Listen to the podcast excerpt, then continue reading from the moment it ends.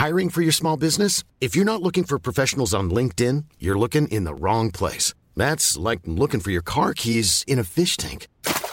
LinkedIn helps you hire professionals you can't find anywhere else, even those who aren't actively searching for a new job but might be open to the perfect role. In a given month, over 70% of LinkedIn users don't even visit other leading job sites. So start looking in the right place. With LinkedIn, you can hire professionals like a professional. Post your free job on linkedin.com slash people today. On a en tête le parfum euh, corporel, tu vois, qu'on se met sur soi. Mais, mais en fait, les odeurs, il y en a partout. Tu vois, Mm. t'as les lessives, énorme business. T'as les détergents, les produits d'entretien, t'as tout ce qui a une odeur dans les cosmétiques. Et puis après, le- les arômes, c'est énorme. Tu as toute la alimentaire, les sodas, les, les chips, c'est quand même pas mal la nourriture transformée, mais c'est- énorme. Et donc en fait, si tu veux, donc, moi j'ai toujours trouvé ça. Enfin, tu vois, je- le, le jour où je me suis rendu compte qu'en fait, t'avais trois boîtes qui contrôlaient deux de nos sens mondialement. Parce que là, on parle pas juste de l'Europe, hein, on parle, si tu vas en Chine, en Inde, c'est les mêmes acteurs. Tu veux dire qu'on est en train de globaliser, de mondialiser le- notre nez, c'est ça, et notre, notre, notre goût? Ok. Ah, ouais, ouais, ouais, c'est ça. Et, euh, et, et ça, je trouve ça assez préoccupant. Exécuté par qui? Fabrice Florent. Fabrice Florent. Bonjour, bonsoir, bon après-midi à toutes et à tous et bienvenue dans ce nouvel épisode d'Histoire de succès. Chaque jeudi à partir de 6h du matin, je retrace avec une ou un invité son parcours de vie qui l'a amené à son succès depuis la petite enfance jusqu'à aujourd'hui. Je suis Fabrice Florent, je produis des super podcasts d'interviews et de discussions. En tout cas, moi, je les trouve super et je crée des contenus. Je fais parler des pères de paternité, des mères de maternité, des gens de leur rapport au succès. Je prends des mecs entre quatre yeux pour leur parler de masculinité. Je fais causer des gens de leur rapport à l'argent et de plein d'autres thèmes que je vous invite à découvrir en allant sur mon site fabflorent.com. f e. Si vous aimez cet épisode, vous pouvez aller écouter la bande-annonce du podcast pour en découvrir plus sur mon travail et mes autres podcasts. Si vous aimez mon travail, vous pouvez m'offrir un cadeau en échange en me soutenant financièrement et ainsi me donner un peu plus de sérénité en vous abonnant par exemple à mon Patreon ou en m'envoyant de l'argent sonnant et trébuchant. Allez dans les notes du podcast ou en allant sur fabflorent.com, f e donc vous y trouverez toutes les infos. Enfin, si vous aimez ce podcast, vous pouvez vous y abonner, mettre un chouette commentaire et 5 étoiles au podcast sur votre application de podcast préférée et surtout, surtout, surtout, partagez cet épisode et ce podcast autour de vous s'il vous a plu. Je suis sûr que vous connaissez des gens que mon travail pourrait intéresser. Vous pourrez également venir commenter avec mes auditrices et mes auditeurs chaque épisode directement sur mon Discord. Alors Discord, c'est un petit logiciel génial que je vous invite à découvrir, qu'il faut installer sur votre téléphone ou votre ordi. Vous pouvez également me suivre sur les différentes plateformes et réseaux sociaux. Vous pouvez vous abonner à ma newsletter et vous trouverez toutes ces infos pour me contacter dans les notes de cet épisode. Un grand merci d'avance et bonne écoute à vous. Samuel, donc. Fab, Salut. Bah, merci beaucoup de, de me recevoir. Bah merci, euh, mer- merci de merci de venir à moi et en fait euh, merci de m'avoir envoyé ce mail de façon un peu, j'imagine impromptue pour toi. Je sais même pas trop comment. comment- Eh ben, écoute, ouais, ouais, on, on- alors moi, je suis un grand amateur de podcast. Ok. je peux avouer. Et on s'était dit que, bah alors, on- pourra, on pourra introduire un petit peu euh, ce qu'on fait sur, Ouais. euh, avec Sommet du Parfum, mais on s'était dit que finalement, on était un concept qui était assez, euh, comment dire, qui se racontait, Mm. mais qui se montrait pas particulièrement. Donc en fait, on, on- avait fait euh, un peu de com hein, sur, sur, on a fait même pas mal de collabs avec euh, des youtubeuses, des, Mm. des influenceuses, etc. Et c'est vrai que souvent, il y a des, il y a des canaux qui fonctionnent mieux que d'autres. Et pour nous, par exemple, Instagram, ça ne fonctionne pas Ouais. Parce que euh, bah voilà on aide les gens à trouver le parfum de, de, de- voilà qui leur correspond c'est pas quelque chose que tu montres Mm. tu vas pas montrer quoi une, une, une boîte d'échantillons enfin tu vois ça, ça marche pas Oui. alors qu'en fait souvent on a on, on a trouvé que en passant 10 secondes à expliquer le concept qui, finalement bah, tu vois s'énonce assez facilement euh, en général bah, en face les gens comprennent beaucoup mieux et du Mm. coup euh, on, on s'est dit que finalement le podcast c'était bien parce que ça retirait tout le superflu et puis euh, on se concentrait juste sur le concept donc ouais, Samuel, t'as monté cette boîte qui s'appelle Sommelier du parfum, c'est ça? Ouais absolument. Euh, Où vous incitez à, en fait, vous invitez les gens qui viennent sur la sur la plateforme à choisir euh, et vous les guidez un peu, vous les prenez par la main pour euh, pour finir par trouver un parfum qui peut les intéresser. ouais c'est ça Et donc, euh, bah, tu m'as envoyé un mail, je l'ai testé. C'est trop intéressant parce que j'ai reçu euh, donc euh, six échantillons. J'ai eu la chance de- d'en avoir 12 parce que j'imagine que je suis un peu, j'étais quoi. bah ouais, Mais sinon, en, règle générale, vous envoyez six échantillons que vous faites payer 25 euros, c'est ça? 20 euros 20 euros. Mm, mm. Et si parmi les échantillons que vous recevez, vous trouvez votre parfum que vous avez envie d'en acheter plus, mm. euh, vous défalquez en fait euh, ces 20 euros, c'est ça sur le sur le prix final? Ouais, c'est ça, exactement. Exactement. Et c'est canon. Bah, je te disais juste avant qu'on enregistre que vraiment j'ai adoré parce que moi j'ai trouvé un parfum euh, qui me correspond et ça faisait quelques semaines que j'étais en train de chercher et je voyais bien que ça allait, ça allait être une galère en fait. Ouais. Euh, et parmi euh, donc les 12 que tu m'as envoyés, en vrai, je, je crois que j'aurais pu en choisir que 6 et que c'était et que c'était super. Euh, j'ai trouvé celui-ci et franchement c'est c'est génial quoi. J'ai trop hâte de Bah, me lancer. écoute. Je l'ai reçu hier donc euh, j'ai pas encore eu le temps de, le, de, le- de me le coller dessus, mais en tout cas les les échantillons, ça permet pouvoir, ça permet de pouvoir euh, le, le mettre pendant plusieurs jours, donc c'était déjà canon quoi. C'est vrai que c'est un, c'est quand, quand la plupart des, des, des gens choisissent des parfums, souvent il y a, en fait le parfum c'est con mais c'est un truc au- auquel on n'est pas trop trop éduqué. Mm. En tout cas pas en France, il y a des cultures genre typiquement Moyen-Orient où il y a vraiment une grande culture du parfum. Et en France, paradoxalement, parce qu'on pourrait s'imaginer qu'on est particulièrement, euh, alors tu vois, enfin, Ouais, qu'on connaît, bien les codes, Ah ouais. parce qu'on a toutes les maisons chez nous. Ah oui, ok. Euh, et ben en fait, on connaît pas très bien euh, ce sens-là. Et, euh, et, et, en parfumerie, souvent les gens vont euh, sentir des parfums du coup en magasin, euh, et puis au bout de cinq minutes, vont se faire une idée euh, du parfum, même éventuellement sans le, le porter euh, sur leur peau. Mm. Et en fait, un parfum, c'est quelque chose qui évolue. C'est quelque chose qu'il faut sentir dans la durée. Et en fait, un beau parfum, c'est un parfum qui va être bien construit, bien foutu, au bout de cinq minutes, au bout d'une heure, au bout de deux heures, au bout de trois heures. Et, et, et souvent, les parfums un peu grand public, ils sont conçus pour être euh, le plus plaisant possible euh, dès le spray. Ah oui, donc tu veux dire les cinq premières minutes quoi. Voilà, exactement. Mm. Ce qui fait qu'il y a pas mal de personnes qui vont acheter sur ce qu'on appelle du coup l'accord de tête, donc ce que tu sens juste euh, en sortie de flacon, quoi, si tu veux. Euh, et puis derrière, c'est pas forcément un, un Mm. bon fit pour la personne. Sauf qu'en fait, c'est vraiment avec du coup les notes qui arrivent plus tard dans la durée que c'est- vraiment ça le parfum. C'est ça que les parfums, les personnes vont sentir sur toi, c'est Mm. ça que toi-même tu vas sentir, euh, jusqu'à ce que tu te sois habitué en fait à l'odeur, hein, parce qu'au bout d'un moment, on, on, on, on- on le sent plus. Et donc, euh, on n'a pas forcément voilà ces connaissances-là euh, en Ouais. France, et, et, et du coup l'idée voilà, c'est effectivement de les porter sur la durée. ouais. Mm. Depuis quand existe ce milieu du parfum? Alors, écoute, si tu veux, le, le avant avant tout, ce milieu du parfum, c'est un peu un produit que moi j'ai conçu pour moi-même, si tu veux. C'est toujours la meilleure façon Mais non, mais de, créer une boîte. si tu essaies de, de- de répondre à un problème que toi-même tu n'as pas, Ouais. c'est beaucoup plus compliqué parce qu'il faut arriver à se mettre dans les pompes bah, d'autres personnes. Euh, et donc en fait, bon, si tu veux, l'aventure, elle commence il y a il y a il y a il y a, il y a- il y a sept ans, je crois, Sept- sept ans à peu près. Ouais. Euh, moi, j'étais en j'étais encore en école d'ingénieur et je m'apprêtais à partir au Japon. Bon, euh, c'était ma dernière année d'études. Et euh, mon frère, qui du coup a trois ans de plus que moi, euh, me demande juste avant son anniversaire si je pouvais lui trouver un parfum qui sentait l'espèce d'huile à barbe qui se mettait. Voilà. Euh, il se trouve que c'était une huile euh, au cèdre. Bon. Et du coup, bah, je me dis bon, ok, pourquoi pas. Je connaissais un petit peu le parfum, mais pas plus que ça. Je sais pas. Bon. Et donc je me pointe avec cette huile à barbe euh, dans une parfumerie que, que je citerai pas, et, euh, et puis je, demande aux, vend- aux vendeuses, voilà, qu'est-ce que vous pourrez me conseiller qui sentirait à peu près quelque chose de similaire, quoi. Et euh, et puis le cèdre, franchement, c'est pas c'est pas un truc exotique hein. en parfumerie, Ouais. il y en a quand même un peu partout. Euh, et puis là, c'est vrai que les filles vont vraiment regarder avec des, des, des grands yeux ronds, et puis euh, au bout de cinq minutes, bon, bah, en fait, je sais pas trop. éventuellement, je me suis même plus dit genre, je viens d'arriver ou quoi. Mm. et, et direct, c'était ah bah ouais, par contre, ce mois-ci, on vend super bien tel ou tel truc. je vous le conseille chaleureusement et tout. Et puis vrai que moi, ça m'a un peu saoulé. Je me suis dit bah en fait, euh, tu, tu, tu, te déplaces en boutique, donc vrai que tu t'attends à ce que au moins, euh, bah C'est un conseil quoi. ah ouais, un minimum quoi. Euh, et puis en fait, tu repars sans rien. Et donc, tu vois, c'était, on est, on est en 2014, quelque chose comme ça. On commence à avoir un peu, tu as de l'IA, des, des données qui, qui viennent nous aider. Ouais, je trouve que c'était un peu, euh, c'était le domaine dans lequel j'avais fait, euh, tu vois, mes premières expériences pro en stage et tout. Euh, et je me dis, bah en fait, pourquoi on, enfin, je, je suis pas peut-être probablement pas la seule personne au monde à me poser la question. Euh, et puis bah voilà, et si on, et si, et si on utilisait les données pour répondre, euh, tu vois, à la- au problème du, du, du, du- de la quête de parfum. Donc t'es un G à la base, hein. rien à voir avec. Euh... Ah mais rien à voir avec la Le- sauce. rien à voir avec la sauce. Ah mais c'est vrai. T'aurais Et- pu monter une boîte de brouettes. Euh, ouais alors j'ai- j'aime un peu plus les parfums que les brouettes. Du coup il y a peut-être un peu de ça, mais mais mais, mais sans rien. C'est vrai que moi c'est un, tu vois alors, euh, dans ouais. Je te pose cette question parce que j'ai la sensation que t'es es tombé dans le parfum euh, alors que t'aurais pu faire plein d'autres choses. Ouais. Et je me demandais un petit peu ce qui faisait que t'avais t'étais justement t'avais voulu monter une boîte de parfum quoi. Au-delà Ouais. de cette expérience qui est un peu fondatrice, j'imagine.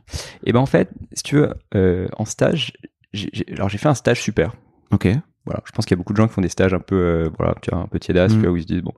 Et en fait, j'ai fait un stage. C'était pas que c'était facile particulièrement, mais c'était, euh, c'était un stage de donc de six mois hein, euh, chez euh, dans une boîte qui lève des fonds pour des startups. D'accord? Et à l'époque, ils étaient euh, minuscules. On, on- on travaillait depuis euh, l'appartement Ouais. du partenaire. On était 3-4. Euh, et puis maintenant, ils sont à 35. Ils, Mm. font des- ils ont fait des, bon, ça s'appelle la Volta Partners. Ils ont fait des, des, des, Ouais. des super levées, City Scoot, euh, etc. ça. Mais à l'époque, bon, c'était pas du tout le cas. C'est une boîte qui s'occupe d'aller chercher, d'aller organiser les levées de fonds et d'aller chercher des, on va dire des investisseurs, quoi. C'est ça? Ouais, exactement. un peu Exactement. le- Ils, ils habillent un peu la mariée, tu sais. Donc toi, t'arrives. Souvent, les entrepreneurs, c'est pas forcément des, des, des grands financiers. Euh, ils ont, puis, puis de temps en temps aussi, t'as des, des gens qui sont pas forcément hyper business non plus, hein, Mm. les, ingés typiquement.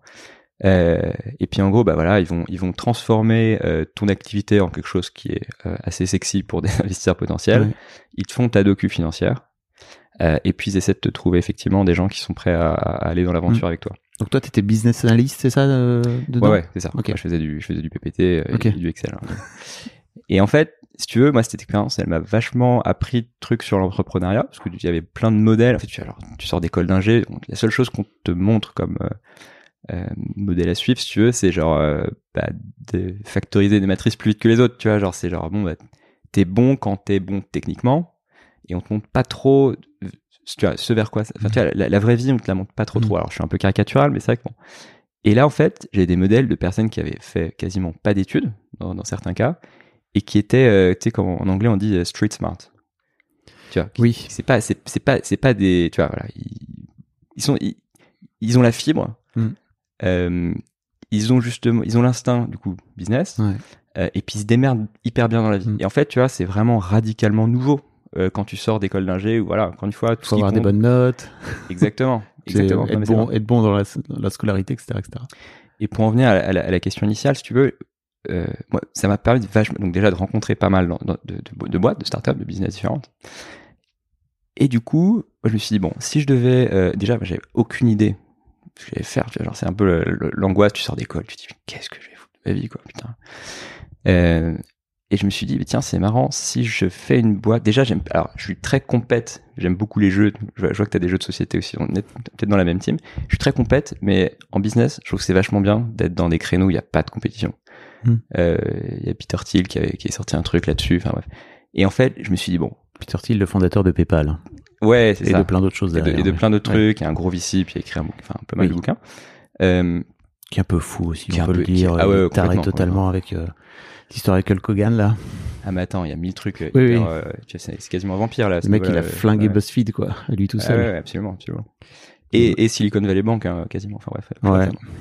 Et en fait, euh, si tu veux, je me suis dit, bon, donc, techniquement, je sais faire des trucs, bon, donc, je- tu vois, bon. Et euh, je me suis dit, tiens, c'est quoi la verticale, la niche I'm Sandra, and I'm just the professional your small business was looking for. But you didn't hire me because you didn't use LinkedIn jobs. LinkedIn has professionals you can't find anywhere else, including those who aren't actively looking for a new job but might be open to the perfect role, like me. In a given month, over 70% of LinkedIn users don't visit other leading job sites. So if you're not looking on LinkedIn, you'll miss out on great candidates like Sandra. Start hiring professionals like a professional. Post your free job on linkedin.com/people today. Sur lequel il y aura personne Et je me suis dit, bon, qu'est-ce qui est, tu vois, je me putain, le parfum, c'est un truc, enfin, tu vois, fa- faire ce qu'on voulait faire euh, sur la recommandation de parfum et faire du machine, c'est à l'intersection entre, genre, de l'ingénierie euh, et le parfum, qui est un truc qui n'intéresse aucun ingénieur sur Terre. Enfin, tu vois, genre. Et en plus de ça, c'est un créneau sur lequel on a un avantage compétitif mondial, euh, tu vois, en étant français. Et je me suis dit, ah, putain, attends, à Paris, des ingés qui vont, euh, tu vois, genre, passer beaucoup de temps et, tu vois, et d'investir, c'est de s'investir à fond. En fait, il y, a- y a personne d'autre, tu Mhm. vois. Et en plus de ça, il se trouve que c'est un, c'est, un, c'est un domaine qui est quand même plutôt, euh, tu vois, porteur, euh, voilà, à minima stable. Et il y a sûrement plein de trucs à faire dessus. Et donc, en fait, même si euh, moi j'ai hyper galéré à trouver, tu vois, genre le, le, tu vois, le business model qui, qui finalement qu'on qu'on suit aujourd'hui. Et, et- et il se trouve qu'on fait d'autres choses que dont je pourrais te parler. Ouais. Mais je m'étais dit, bon, en fait, finalement, même si on va pivoter dans tous les sens, finalement, on est dans un domaine qui est porteur du fait d'avoir très peu de compètes sur, euh, sur ce sujet. Ok. Mais donc, euh, qu'est-ce qui se passe? Alors Tu décides de, de devenir un gros nerd de- du parfum, c'est ça? Ouais, exactement. non, mais vraiment, exact, c'est, c'est, c'est exactement Tu ça. mets, ton, tu mets ton, ta curiosité euh, d'ingénieur euh, au parfum, euh, au parfum justement, non, au service. Et ben, écoute, du coup, j'étais au Japon, comme je te disais, là, au, au tout début de l'aventure. Alors, ça m'a pris un an avant de me dire que finalement, j'allais y passer vraiment du temps, hein, parce que Mm. genre, bon. Et je lis à fond, enfin, je lis à fond, à fond, à fond. Je demande à mes potes s'ils connaissent pas des gens qui sont parfumeurs. Et du coup, bah, en fait, genre, je rencontre des jeunes parfumeurs euh, qui ont à peu près mon âge et qui sont aussi en train de, de, de galérer pour faire leurs preuves. Euh, et puis, tu vois, j'essaie de m'infuser tout, tout ce que je peux lire, etc. Euh, et il se trouve que le Japon, c'est pas du tout un, un pays de parfum.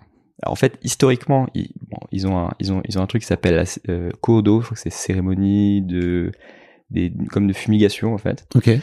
Euh, et donc dans, dans, c'est, une cérémonie bouddhique où en fait tu, tu, tu fais brûler en fait hein, des- tu vois, de l'encens, des, des- comme ça. Euh, mais au-delà de ça, genre vraiment, y a, enfin, tu t'as pas de parfumerie, enfin, très très très peu. Euh, et donc t'as, voilà, c'était pas très propice du coup pour euh, Mm. pour pour, pour s'éduquer le nez. Par contre, bah, en fait, j'avais pas grand chose à faire quand même à Tokyo. Enfin, je me suis hyper amusé et tout, mais niveau cours, j'avais très peu de choses. Euh, et donc c'est là que j'ai commencé à, ouais ouais, à vraiment euh, m'infuser en fait de, de, de tout ça. Ok. C'est quoi l'étape suivante alors dans, dans la création de, de ta boîte? Et ben encore, si tu veux, euh, j'essaie de me débrouiller avec euh, avec mon école pour que je puisse faire passer cette boîte en stage de fin d'études, qui était une vraie galère parce que Mhm. personne fait ça. Enfin bref, donc il a fallu se battre un peu. Euh, donc je rentre en France et euh, et en fait je, bah, en fait le truc c'est que ça faisait six mois que j'avais commencé à travailler sur le sur le Mhm. sujet et donc je me dis putain, euh, j'ai pas un pote là en particulier avec qui j'aimerais m'associer tout de suite. Euh, j'aimerais bien aller jusqu'au bout de l'expérimentation pour voir au moins à ce niveau-là, tu vois, s'il y a peut-être pas moyen, j'en sais rien, moi, peut-être de lever des fonds, j'en sais Mm. rien, je des questions.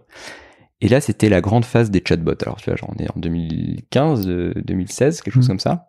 Et t'avais, ça fait, t'avais ce gros truc avec, euh, tu vois, Messenger, donc Facebook, qui, qui avait euh, euh, ouvert la possibilité de, de, de faire chatbot. Donc toutes les boîtes commencent à s'intéresser au sujet. Alors ça, ça, ça a été un peu un flop. Hein. Franchement, au bout de Oui. un an plus tard, franchement, on n'en entendait plus parler. Il y avait quelques trucs de SAV qui marchaient bien avec des chatbots, mais ça s'arrêtait là. Mais bon, en fait, je en c'est c'est pas grave. Tu vois, on, on, on, on surfe la, la, la vague, ça va peut-être intéresser euh, des boîtes. Et donc là, euh, euh, moi tout seul, je, du coup, je, je, je me crée un chatbot qui du coup euh, fait, tu vois, vraiment, euh, un- tu vois, assez, assez, de façon assez carrée, hein, toute cette partie de recommandation de parfum. Donc je, traite mes données, etc., etc. Et en fait, j'appuie sur le, enfin, je, mets en, je mets en ligne. Et, et j'en parle à un copain qui est, qui est journaliste dans un, petit média tech qui s'appelle Siècle Média. Alors, euh, pardon, ouais, si c'est ça, Siècle Numérique, Siècle numérique. ou Siècle Digital, Siècle Numérique, Siècle digital. Siècle Digital, exactement, Siècle Digital. Et oui, c'est vrai que toi, t'étais, euh, t'étais à fond dans, le, dans ce bain-là, donc tu Internet. le. Les internets, bien sûr. Et donc, euh, donc mon pote Arnaud, euh, bah, hyper sympa, tu vois, a écrit- un petit article. Et puis, écoute, deux jours plus tard, euh, tu vois, genre, moi j'ai un peu un syndrome de l'imposteur à ce niveau-là parce que je lui dis bon, je teste mon truc et puis on verra bien. Ça m'avait pris quand même, tu vois, genre peut-être euh, peut-être quatre mois, un truc comme ça, mais voilà, je teste mon truc. Deux jours plus tard, Attends, donc t'as- t'as- entre-temps, tu as mis 4 mois à, à créer le, la grille, on va dire, enfin en tout cas le modèle, c'est ça? Ouais, c'est ça. Genre, Parce que tu, tu l'as zappé là, tu tu t'en as pas parlé. Ouais, si tu veux, bah, en gros, je rentre en septembre 2015, je pense, 2016. 2016. Septembre 2015. Non, septembre 2015, c'est pas qu'importe. Euh, je rentre en France, et puis du coup, euh, ouais, en fait, j'ai des copains qui, ont, qui, qui avaient monté une boîte qui m'avaient laissé euh, squatter un peu leur bureau, donc ça c'était super bien. Je resté pendant un an. Euh, et donc ouais, en, en- pour la Saint-Valentin, du coup, euh, fait un peu avant février euh, 2000, euh, du coup, non, mais c'était 2017, je dis des bêtises. Bref. Ok. Je, je lance mon truc. Et deux jours plus tard, je reçois sur LinkedIn une invite de la, la directrice marketing de Guerlain. Putain, et je me dis, voilà, bah, je sais ce qu'ils me veulent, tu vois, genre. Mm. Et euh, puis qui voilà dit ah bah voilà on a vu votre euh, on a on a vu euh, on a vu le chatbot là que vous avez créé et tout ça s'appelait du parfum à l'époque. Euh, et puis bah on aimerait bien vous rencontrer pour voir comment ça fonctionne. A l'air très chouette votre histoire. Euh, et puis là moi je suis hyper intimidé tu vois genre tu vois, ça fait un ça fait un an à peu près que je suis je m'obsède un peu sur, sur sur la matière justement pour pour me pour me l'approprier quoi. Et du coup pendant ce temps-là tu vois, tu fantasmes un peu tu vois genre dis ah putain Guerlain machin machin. Et là je me trouve du coup euh, au siège de Guerlain discuter tu vois genre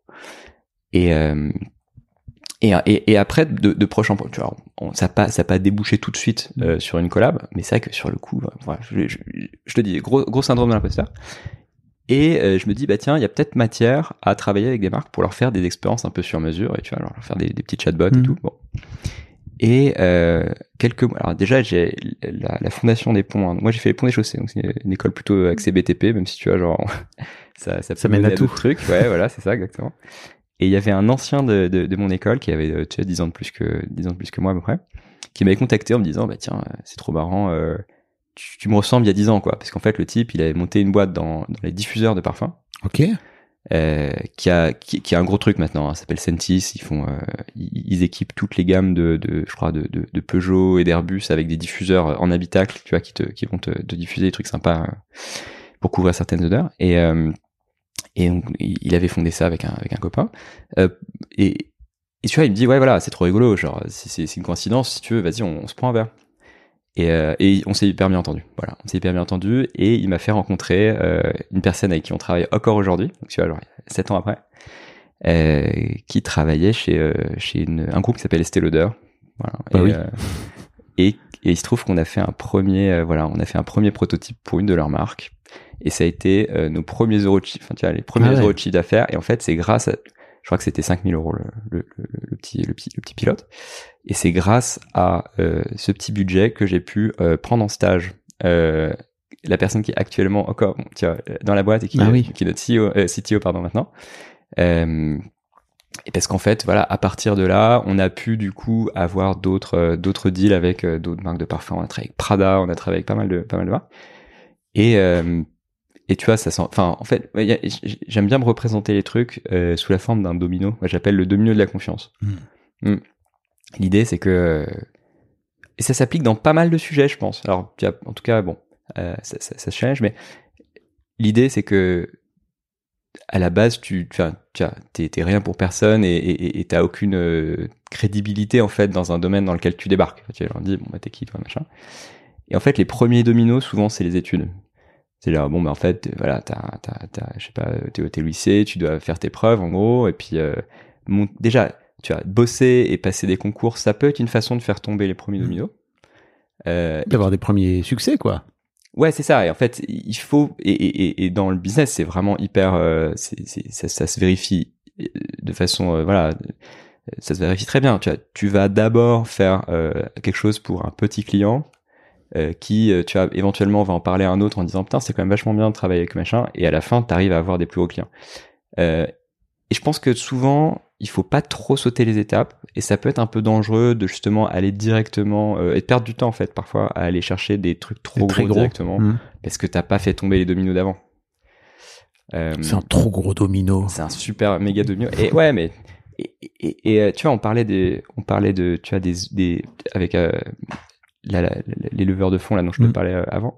Ce qui est bien, c'est de, je pense, de conscientiser que parfois, tu as, t'as plusieurs chemins de domino possibles et que souvent euh, on a une parce que tu vois on est structuré un peu par notre environnement et tu euh, par exemple en école d'ingénieur t'as euh, t'as une façon de faire de réussir ou Mm. quoi c'est bah voilà tu respectes les codes tu travailles bien et ensuite éventuellement et c'est un peu le problème c'est que dans l'environnement école d'ingénieur ou école de commerce d'ailleurs hein, si tu veux pas prendre de risques tu as la voie toute tracée euh, genre euh, conseil finance tu vois par exemple Ouais. euh, où finalement genre tu es tu as un, chemin déterministe qui te mène à un tu as une reconnaissance sociale et financière et etc et en fait moi ce que j'ai tu vois ce que ce, que- à quoi ça m'a confronté euh, l'expérience dont je te parlais c'était d'autres dominos Hmm. voilà c'est juste de dire bah, en fait non tu peux pas avoir fait d'études avoir euh, tu vois être pote avec des gens qui finalement euh, dans ton domaine euh, pe- peuvent euh, Bien sûr. te, te, te booster et in fine t'en sortir très bien Bah oui. et la diversité, souvent, euh, je pense que est- voilà, l'homogénéité des parcours euh, peut parfois être euh, voilà un problème. Dans... Mais Voilà. grave et en, en plus, euh, moi, je- plus ça va, plus j'avance et plus je vois qu'il y a plein de profils qui galèrent à l'école parce qu'en fait le système scolaire est pas fait pour eux et qu'ils n'arrivent pas à rentrer dans les cases que l'école attend d'eux et Ouais. que ça veut pas dire souvent en plus les profs sont les gens que je rencontre qui peuvent avoir un certain âge, je sais pas trop si ça existe encore avec les profs de notre génération entre guillemets qui qui sont aujourd'hui en poste, mais hum, Souvent, les profs, en plus, euh, ils t'envoient des messages horribles à la gueule de, en fait, si tu réussis pas, tu réussis, si tu réussis pas à l'école, tu réussiras pas dans la vie. Mm. Et hum, en fait, c'est terrible parce que ça vient, pour le coup, ça vient rajouter des gros dominos en face. euh, ça Ouais. vient alourdir le premier domino, quoi, je trouve. Ouais, bah ouais.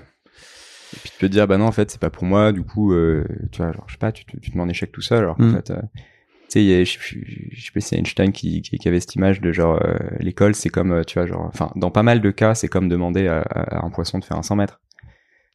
Ouais. Et, et, et je pense que c'est- vraiment, c'est une image qui est, c'est une belle image parce Mm. que t'as plein de poissons qui se retrouvent pas du tout, tu vois, dans le système éducatif. Alors, je sais pas si c'est plus vrai en France qu'ailleurs, probablement pas.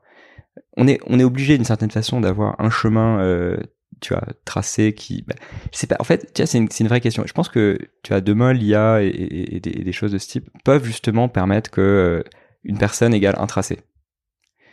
Et Qu'est-ce que tu veux dire par là? C'est-à-dire qu'en fait, bah, tu vois, que le que le que l'enseignement s'adapte aux spécificités, aux qualités Mm. euh, de, de, de chaque personne, au mode de fonctionnement. euh, parce que tu vois, in fine, ouais, en fait, t'as un, un nivellement forcément par le bas aussi. Mm. Euh, tu vois, t'es obligé d'aller, en tout cas dans les premières années, euh, suffisamment lentement pour que grosso modo deux tiers de la classe s'en sortent bien. Et du coup, t'as bah, peut-être le premier tiers qui s'embête, le, le deuxième tiers, le, et le, le dernier tiers qui pour qui ça va trop vite. Mhm. Donc en fait, il y a très peu de personnes pour qui ça va vraiment bien en réalité. Mhm. Mais tu vois, genre, si t'as pas du coup soit une armée d'enseignants, euh, soit bah en fait éventuellement tu vois de, de l'IA, ce genre de choses, tu peux pas faire mieux. Et puis Ou alors des plus petits, comme tu dis, une armée d'enseignants, ou alors des Ouais. toutes petites classes, quoi, tu vois, des, ah bah ouais, des classes de Ouais. 15. c'est sûr. Non mais c'est sûr.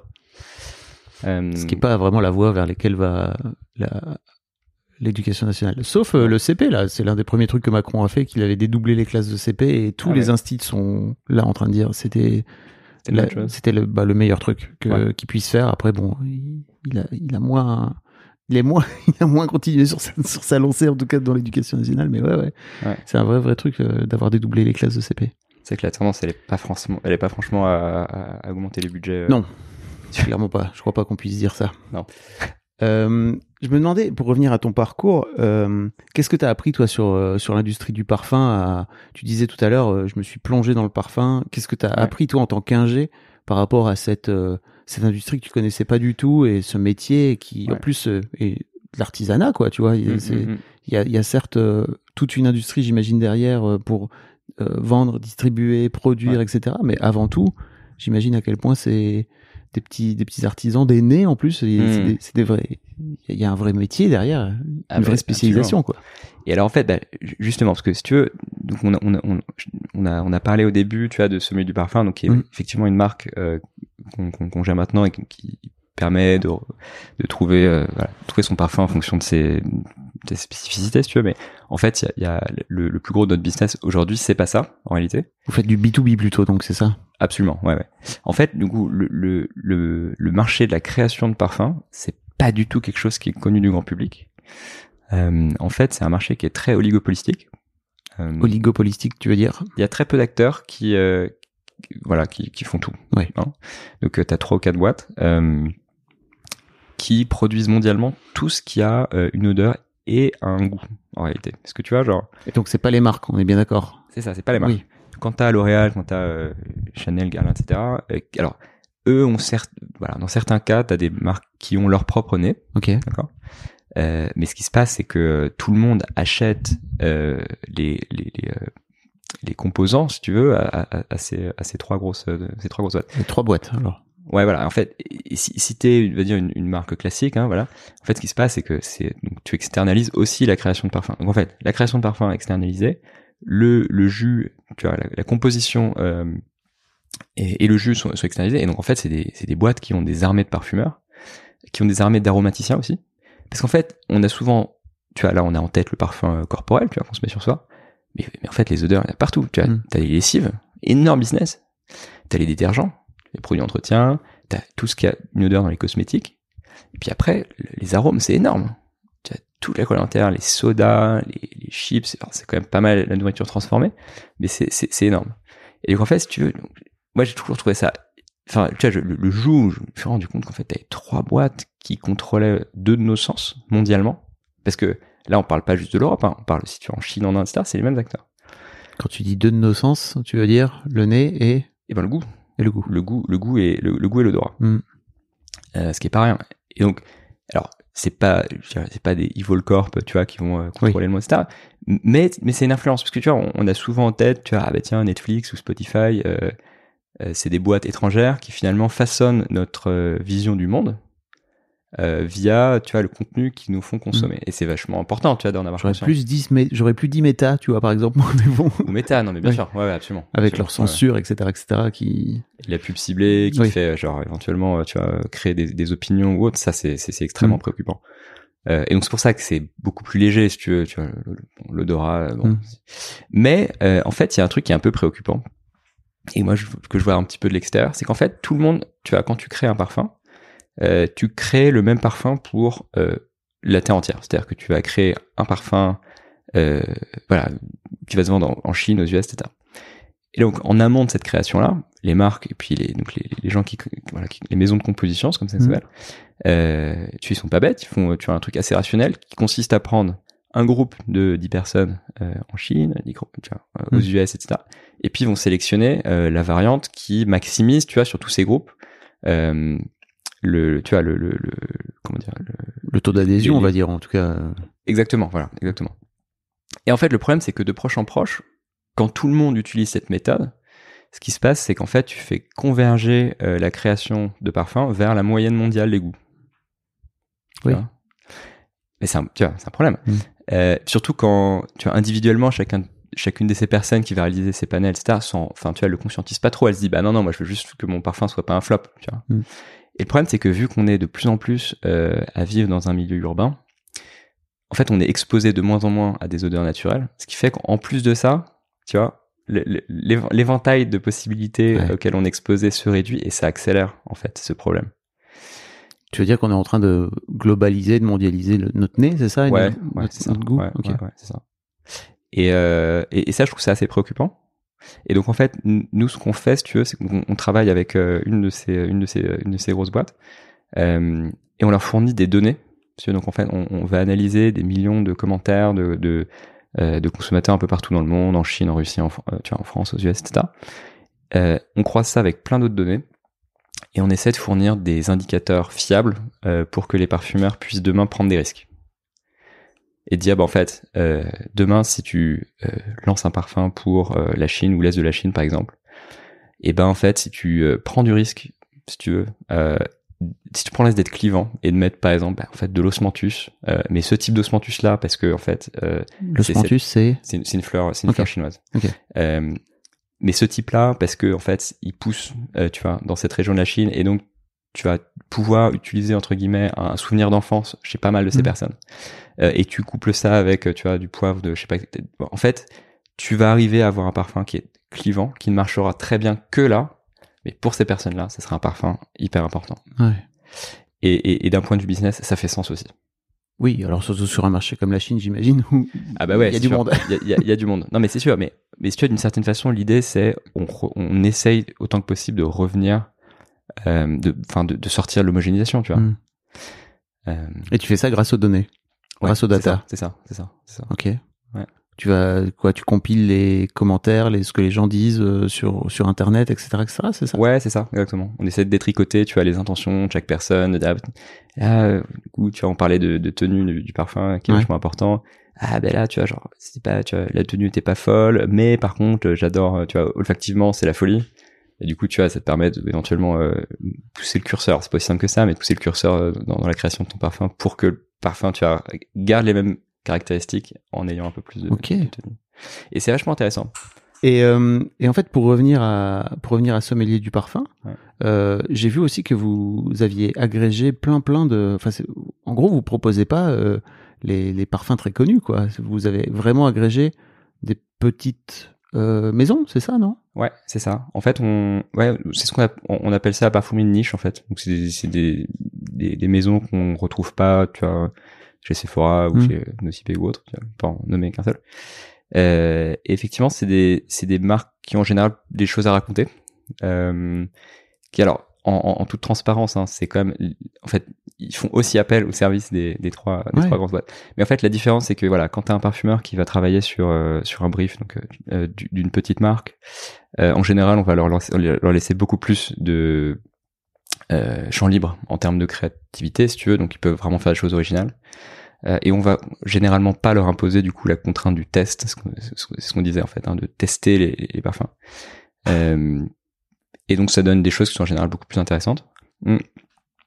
Et euh, ouais, tu sais, il y avait, je crois que c'était un, directeur de la création chez Dior ou quoi, il y a, il y a, il y a quelques temps, enfin il y a 20 ou 30 ans, qui disait ce qu'il faudrait c'est euh, moins, moins de tests et plus de testicules, si tu veux. Oh, Ce qui est pas, voilà, c'est bon, c'est, un petit peu, voilà. c'est, euh, bah, disons que ça date de 20 ou 30 ans. Exactement. On ça- essaierait d'être plus ça- inclusif aujourd'hui. Ex- ex- Exactement, ça a pas très bien vieilli, mais ça- c'est marrant parce que ça donne un petit peu l'ambivalence du, Mm. du, du, du milieu envers euh, envers ça en fait. C'est que tout le monde crache dessus, euh, mais en réalité personne euh, ne le fait pas. En fait, tu vois, genre personne euh, personne prend vraiment le risque. Enfin, c'est assez rare de prendre le risque. En tout cas, pas dans euh, tu vois le, le, le, le mass market. tu vois, Dans les très gros, dans les très gros, quoi. Ouais, ouais. Et, du coup, ouais. Vas-y, vas-y. Les- et du coup, les petites marques prennent le, le, le tu vois, le contre-pied, si tu veux, de, de cette tendance où tout le monde est saoulé par le parfum. Enfin, tu vois, genre, tu sais, quand tu, quand tu, quand on te dit, ah, ben tiens, euh, ah, j'aime bien ton parfum, d'ailleurs, ma cousine elle-même, bah, pff, ça saoule, quoi. Tu- Mm. Tu, dis, bah, ouais, non, tu vois, mon, mon odeur, ça fait partie de mon identité, tu vois, genre, tu veux que ce soit un truc un petit peu unique, tu vois, genre, tu vois, ton identité, en fait, elle se retrouve un petit peu partout, c'est pas forcément plaisant. Euh, Ok. Voilà. Et c'est un truc sur lequel vous avez bossé, ça, justement, de faire en sorte de d'aller creuser un petit peu pourquoi les gens ont- besoin d'avoir une identité personnelle en termes de parfum? C'est une bonne question. En fait, pff, alors euh, pas plus que ça, parce que tu vois, on n'est pas sociologue ou quoi, donc Ouais. c'est pas, trop notre métier. Mais il y a dans, si tu veux, dans la littérature autour du parfum, du marketing, etc. Il y a, y a- y quelques drivers, comment dire, donc des, des trucs qui poussent justement euh, à l'achat. Et euh, je crois qu'il y a trois S. C'est euh, séduction, statut et euh, attends, il y a un troisième. Je sais plus. Ok. Et, et, et donc souvent, tu vas avoir... Euh, ça, ça va souvent être le statut. Enfin, nous, nous, on le remarque souvent, ça va être... euh, bah, en tout cas, dans les marques classiques, hein, donc, euh, souvent ce qui va faire que quelqu'un va acheter un parfum Chanel, Prada ou autre, c'est que c'est un, c'est un luxe qui est beaucoup plus abordable. Oui. Euh, et qui du coup te permet de t'entourer d'une marque que tu Mm. considères euh, voilà, comme étant très luxueuse à un prix qui reste abordable. Alors, C'est Ouais. cher dans l'absolu, si tu veux. Enfin, c'est coûteux dans l'absolu. Euh, mais c'est beaucoup moins coûteux, euh, tu vois, d'acheter un parfum Hermès que d'acheter euh, un sac à main Hermès. Oui. Euh, Je crois qu'il y avait, euh, il y a ce truc-là aussi avec les rouges à lèvres chez les femmes.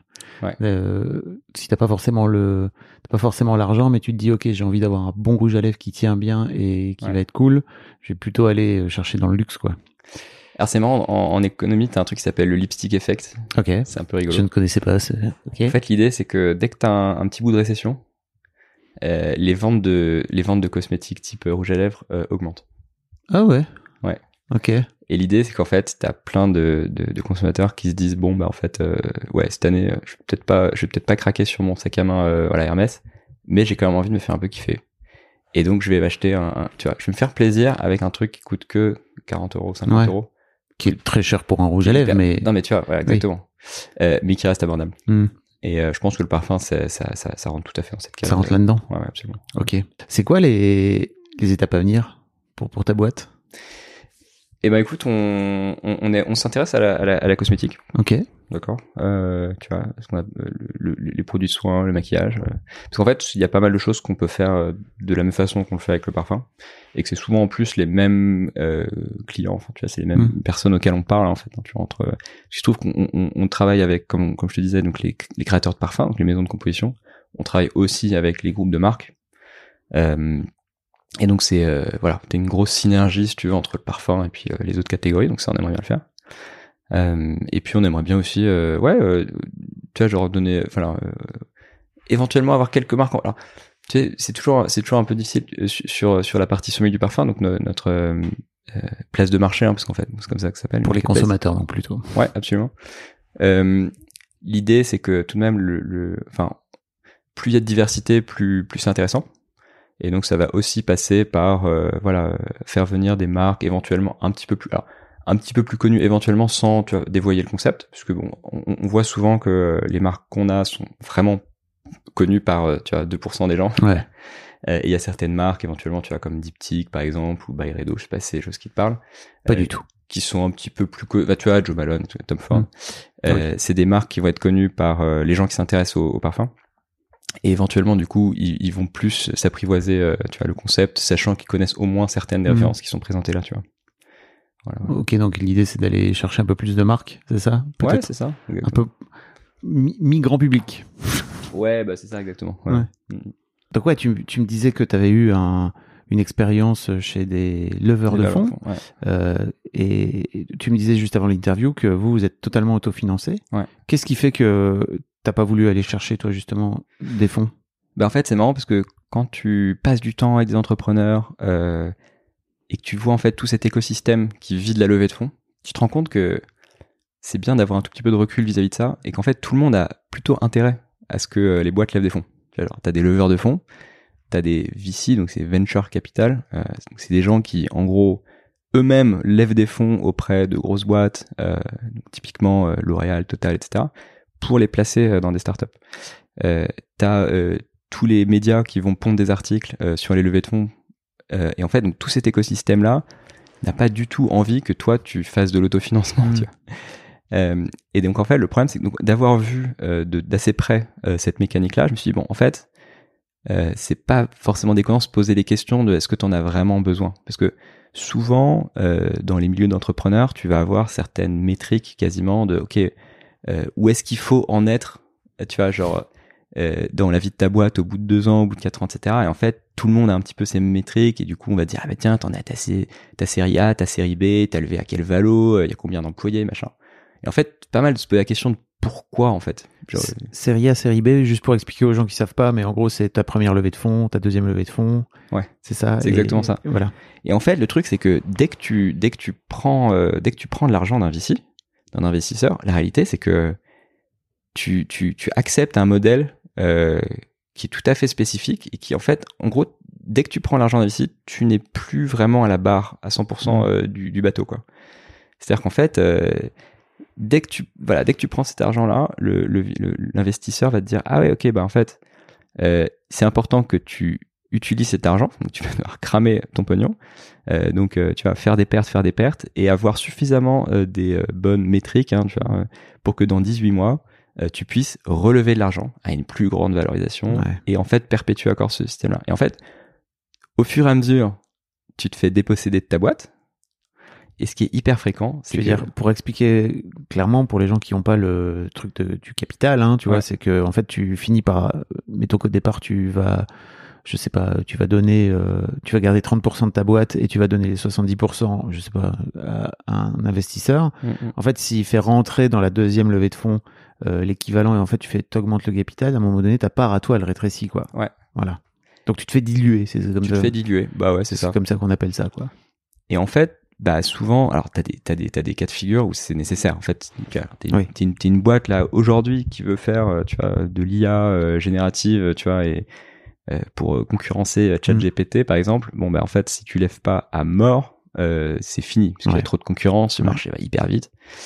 Euh, mais toutes les boîtes ne sont pas sur ce modèle-là, ne sont Mm. pas sur cette verticale-là. On a parlé de, de concurrence un peu tout à l'heure.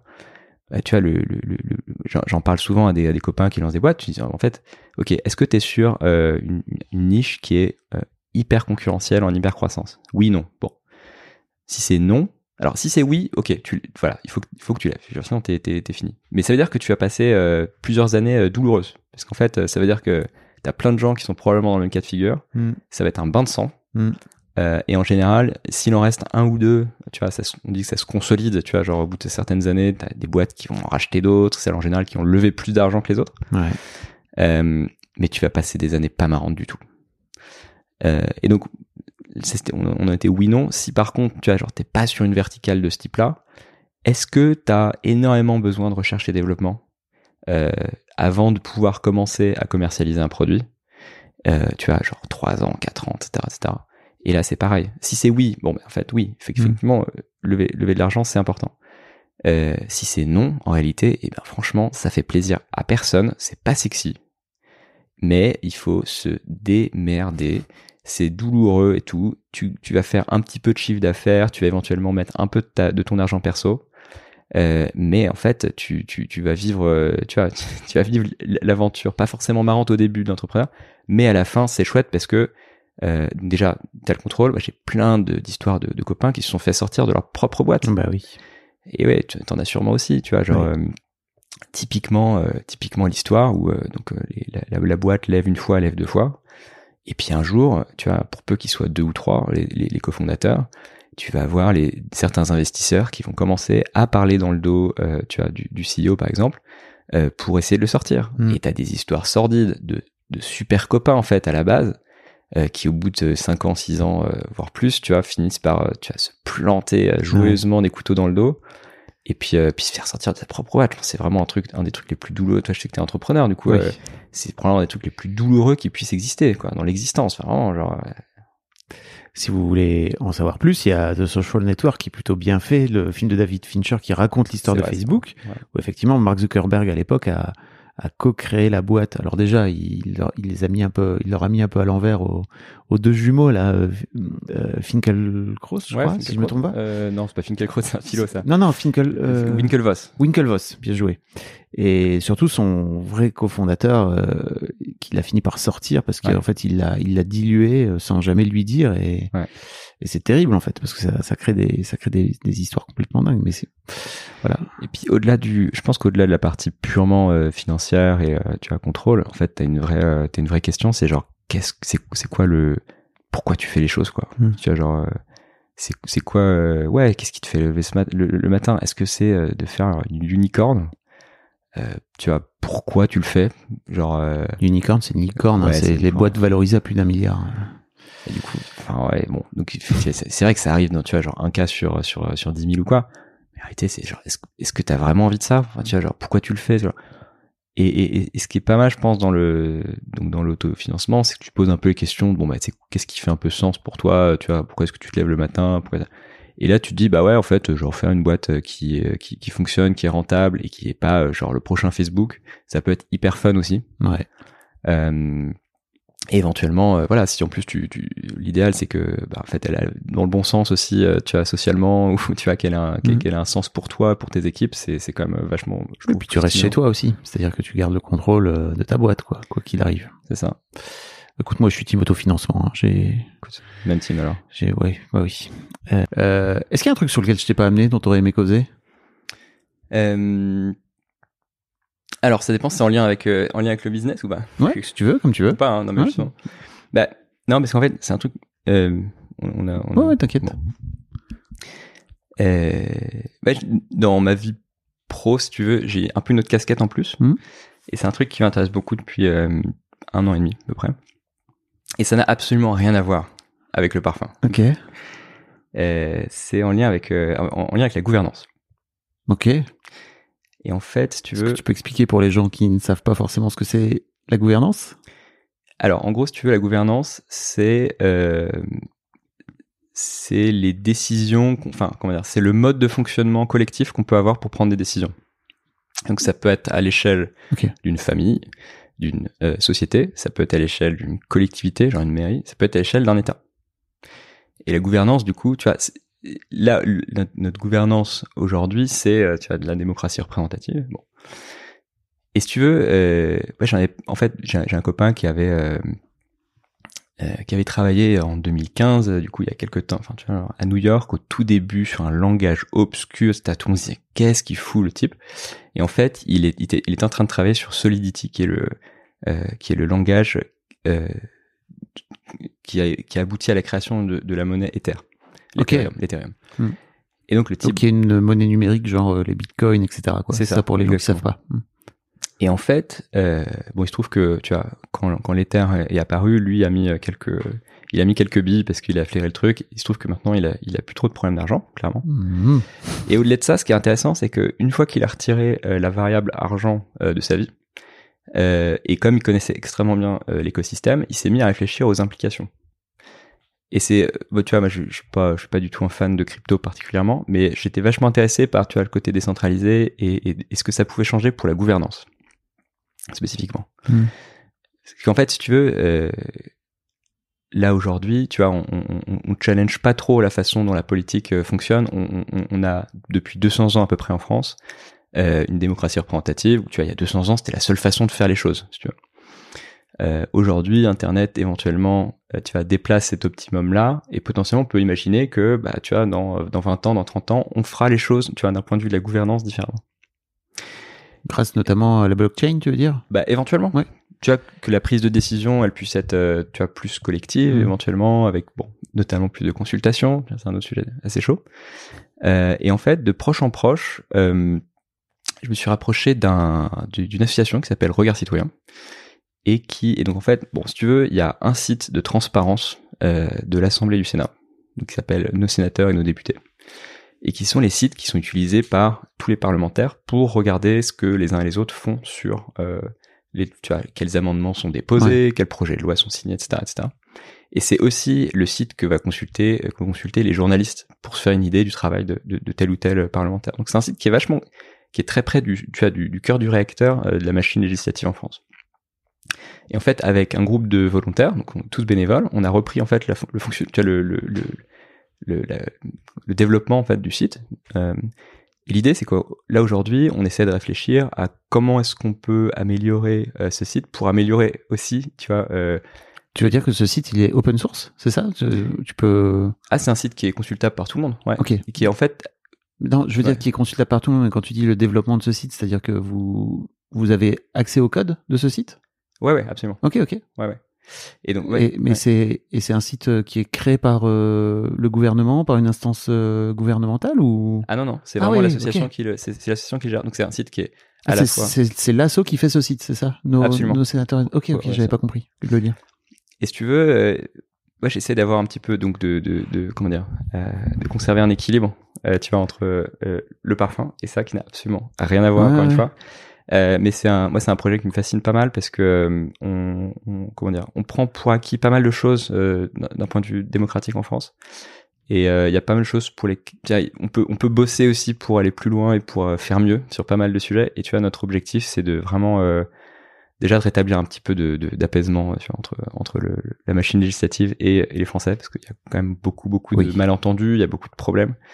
Euh, nous, on n'est absolument pas partisans. Donc déjà, on est totalement euh, apolitique. Enfin, Mm. genre, en tout cas, on dit transpartisan parce que finalement, on peut jamais vraiment euh, être apolitique. Mais tu vois, l'idée, c'est que par exemple, entre nous, on ne parle jamais de politique. L'idée, c'est plutôt de dire, bah, tu vois, comment est-ce qu'on parle, comment est-ce qu'on permet de donner les clés à chaque personne pour s'intéresser au sujet qui les intéresse. Si tu vois, moi, je trouve que euh, dans l'idée de réintéresser les Français à la politique, ça sert à rien de, tu vois, on va pas réintéresser tout le monde à tous les sujets. La plupart du temps, tu as plein de trucs qui n'intéressent personne, ou genre 1% de la population. L'idée, c'est que toi, si t'es chasseur dans la Creuse, tu puisses avoir uniquement euh, accès à une information de qualité sur ce qui se passe euh, à l'Assemblée en lien avec ta chasse. Si t'es aide-soignant euh, à la PHP, sur le budget de l'hôpital, enfin tu vois, de l'hôpital public. Et actuellement, t'as pas accès à cette info.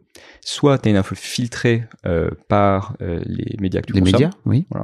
mais en général, tu vas pas avoir accès qu'à ça, tu vas avoir accès à plein plein d'autres trucs. Tu vas pas forcément avoir, tu vois, une, une alerte qui va dire tiens, le truc qui t'intéresse vraiment, là il se passe un truc. Euh, donc t'as as ça, et puis après t'as plein d'autres problèmes qui sont que la la- l'information elle est quasiment codée. Genre euh, quand tu regardes, tu as le formalisme parlementaire, Oui. c'est pas du tout un truc euh, évident. Et je pense que la plupart des gens ont un syndrome de l'imposteur aussi dès qu'ils voient débarquer un texte de loi ou quoi, ils se disent mais non mais c'est pas pour moi. Hmm. Genre je suis et alors qu'en fait tu vois je trouve que c'est un truc qui est pas normal. Enfin en fait le Bah, en termes de d'accès à l'information euh, au plus grand nombre, c'est sûr que c'est compliqué, quoi. Bah ouais. et, et- et tu vois, il y a pas de. En fait, souvent, euh, il, il se passe rien tant que t'as pas une volonté politique derrière. Il y a aucune volonté politique qui va dans le sens de rendre euh, la création de la loi plus lisible, tu vois. Et ce qui est hyper drôle, c'est que tu vois, avec les euh, voilà 49.3 à, à répétition et tout, il y a beaucoup de, de, enfin beaucoup de gens qui sont intéressés en fait, euh, tu vois, à, tout ce qui est constitution. Et du coup, il y a plein de gens qui disent ah mais oui, mais attends, euh, c'est parce que il y a euh, tel autre article. ben. Et euh, c'est super. Enfin, moi, je trouve ça, je trouve ça très bien. Mais c'est une première étape, et, et, et je pense qu'on on est tous gagnants euh, si on si on peut avoir justement accès à cette information uniquement. Tu vois, c'est celle qui intéresse. Parce qu'il y a, alors on, on a dit, il y a le problème de pas savoir euh, quand il y a un sujet, tu vois, typiquement lié à la chasse, si Ouais. chasses, etc. T'as le problème du formalisme euh, parlementaire.